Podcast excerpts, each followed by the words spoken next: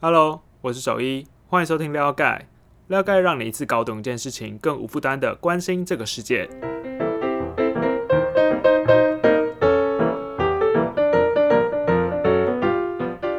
最近大家应该都有乖乖待在家里吧？就是台湾的疫情正在拉警报，就是希望大家没有必要就不要出门。如果可以 work from home 就 work from home，就是为了自己，为了别人啊，就是特别时刻嘛。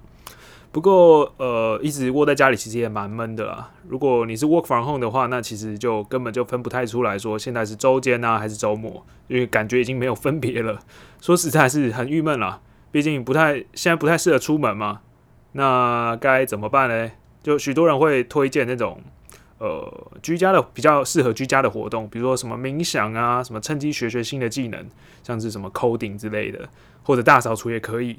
反正就是一些平常没有机会好好做的事情，就趁现在窝在家里的时候赶快做一做。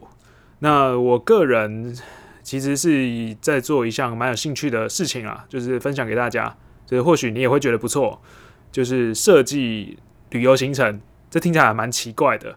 但当然，这这是否之后疫情比较好的时候啦。毕竟现在不要出游，拜托不要出游，好不好？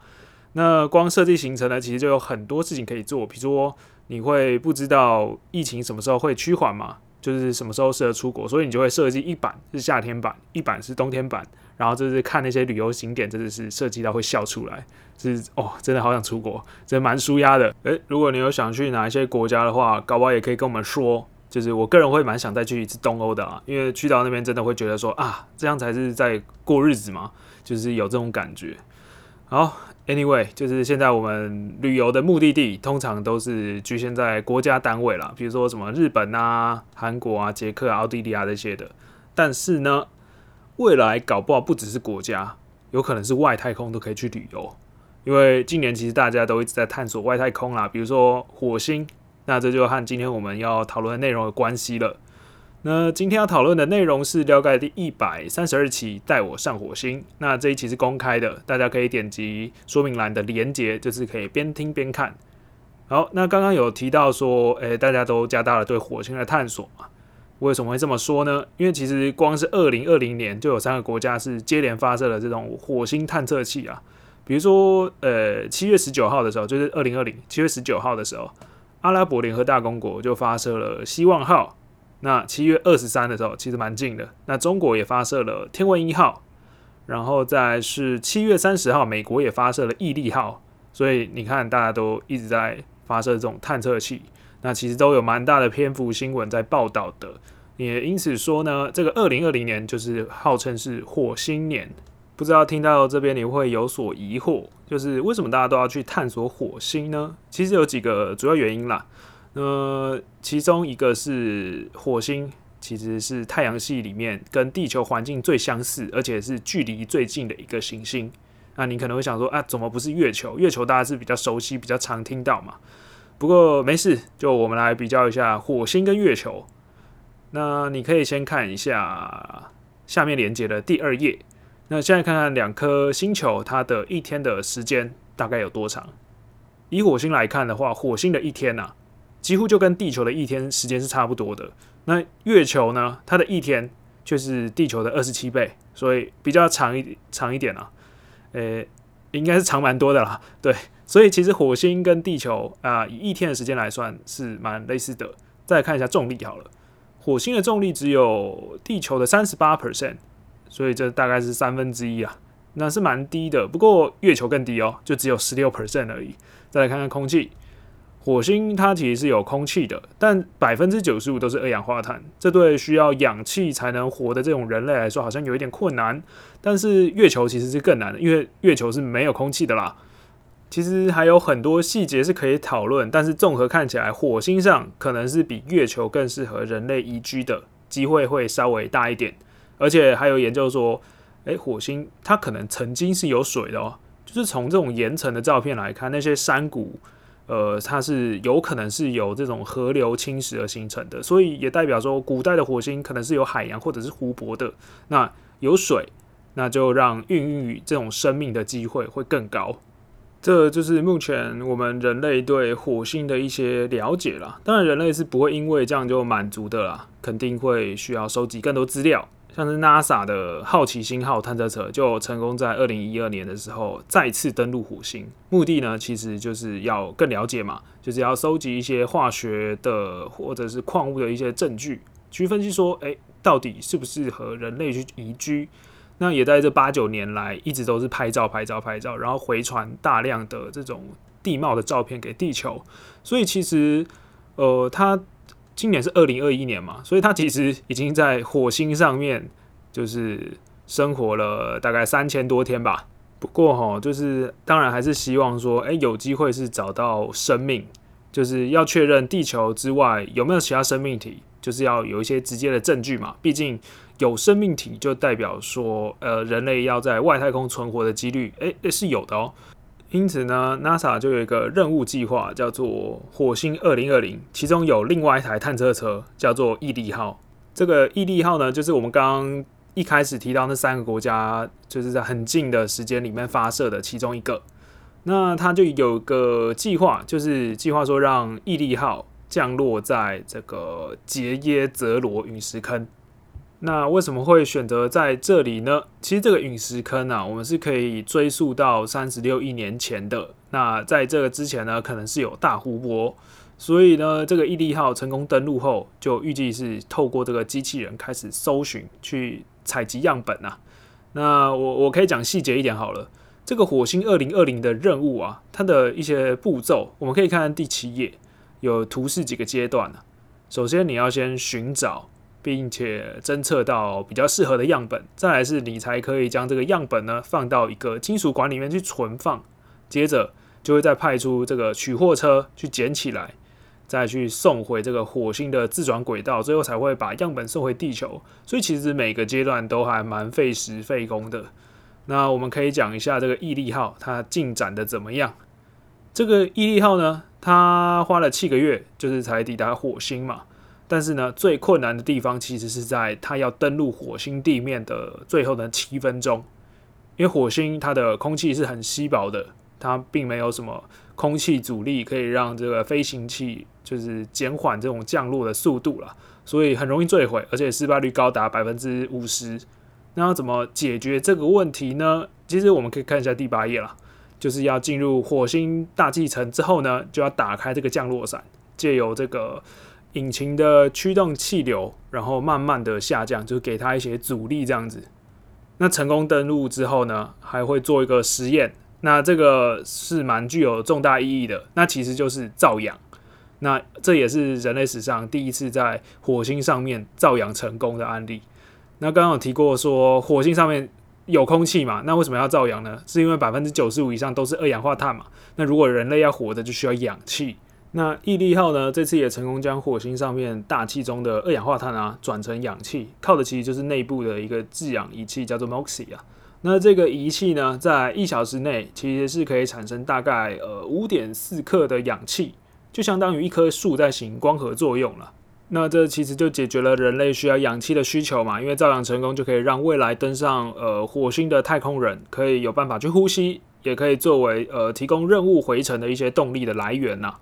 哦，对了，有一个其实有一个事情，可 其实可以再另外提一下，就是这次毅力号呢，啊，它真的做蛮多事情的，它还载着一个无人机，叫做呃创新号，名字还蛮多的啊，反正就是什么号什么号，然后都是一些很正面的名字。总之呢，这个无人机呢，在四月十九日的时候，就上个月而已啊，就创下了飞行器首次成功在地球以外的稀薄的大气中成功飞行的案例，而且高达是三公尺。你可能会觉得说啊，飞行器飞三公尺没什么嘛？呃，你想一下，那那是在火星哦，就是在外太空做什么，应该都是蛮蛮困难的。所以 NASA 呢也针对这次直升机诶飞行成功，就说这好比就是二十一世纪的莱特兄弟时刻，所以其实意义算是蛮重大的。好，关于这个探索任务呢，我们就稍微停在这边，因为这个探索火星到最后嘛，肯定是想要让人能够在火星上面移居。但我们人类真的可以这样活在火星上吗？就是会不会有什么前置作业要做呢？这可能是我们好奇的地方。那有几个事前的设定要先了解一下，就先说明一下好了。火星呢，现在其实是表面很干燥，而且又很寒冷的。虽然它看起来红红的啦，就是红红不代表很热。那为什么会很寒冷呢？主要是因为火星没有什么磁场，就是如果没有磁场的话呢？太阳风就是会发射一些高能的带电的粒子，就会冲击这个大气层。所以在四十二亿年前，这个大气层就已经受到太阳风的侵蚀而变得越来越薄了。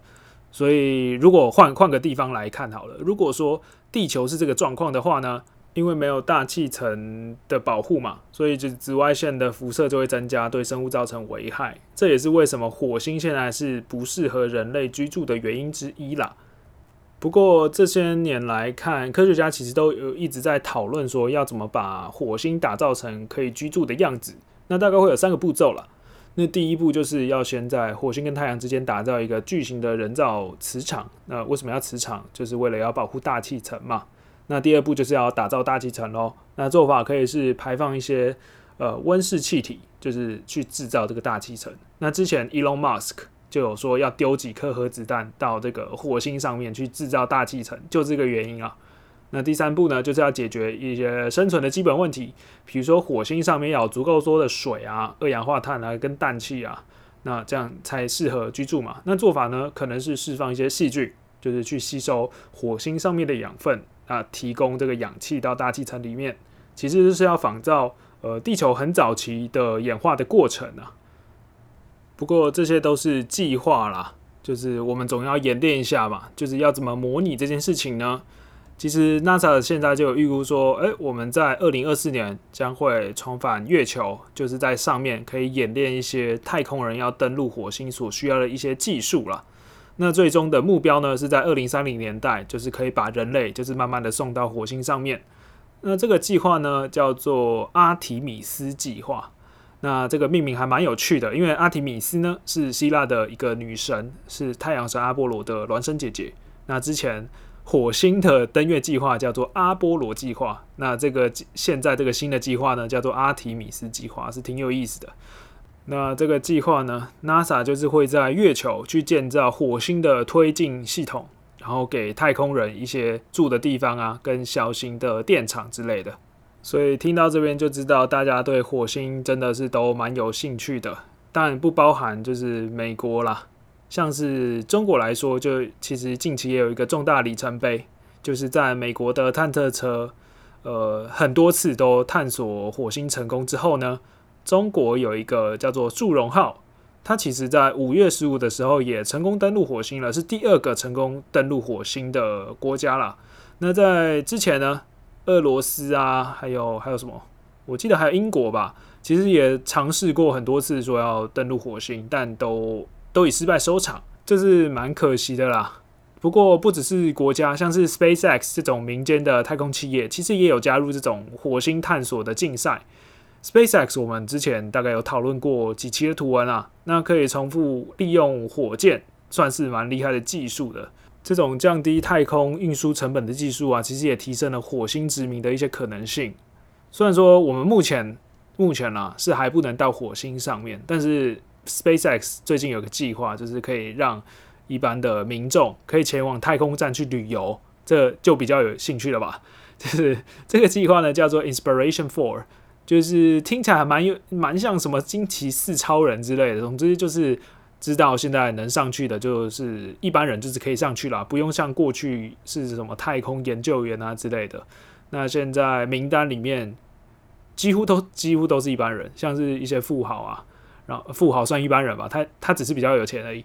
然后还有什么医师助理啊、数据工程师啊，然后地质学跟什么行星学的教授啊。所以其实如果你有兴趣的话，可以去看一下这个 Inspiration Four 的计划。总之。很多的成功都是在这种失败的养分中去催生出来的啦。那这种太空的旅行的技术，其实感觉也是指日可待。以今年来说，你说毅力号啊，或祝融号啊，其实都正在开启新一轮的这种火星的探测，都会让我们距离诶真的居住在火星上面的梦想越来越近。如果可以居住在火星上面，我是真的蛮想住住看的，但我不确定自己会变成什么样的。状况，就搞不好会真的变成另外一种人类也说不定。好，那我们今天讨论就差不多到这边。如果你喜欢我们的内容的话呢，欢迎分享了解的图文给你的朋友。那就这样啦，拜拜。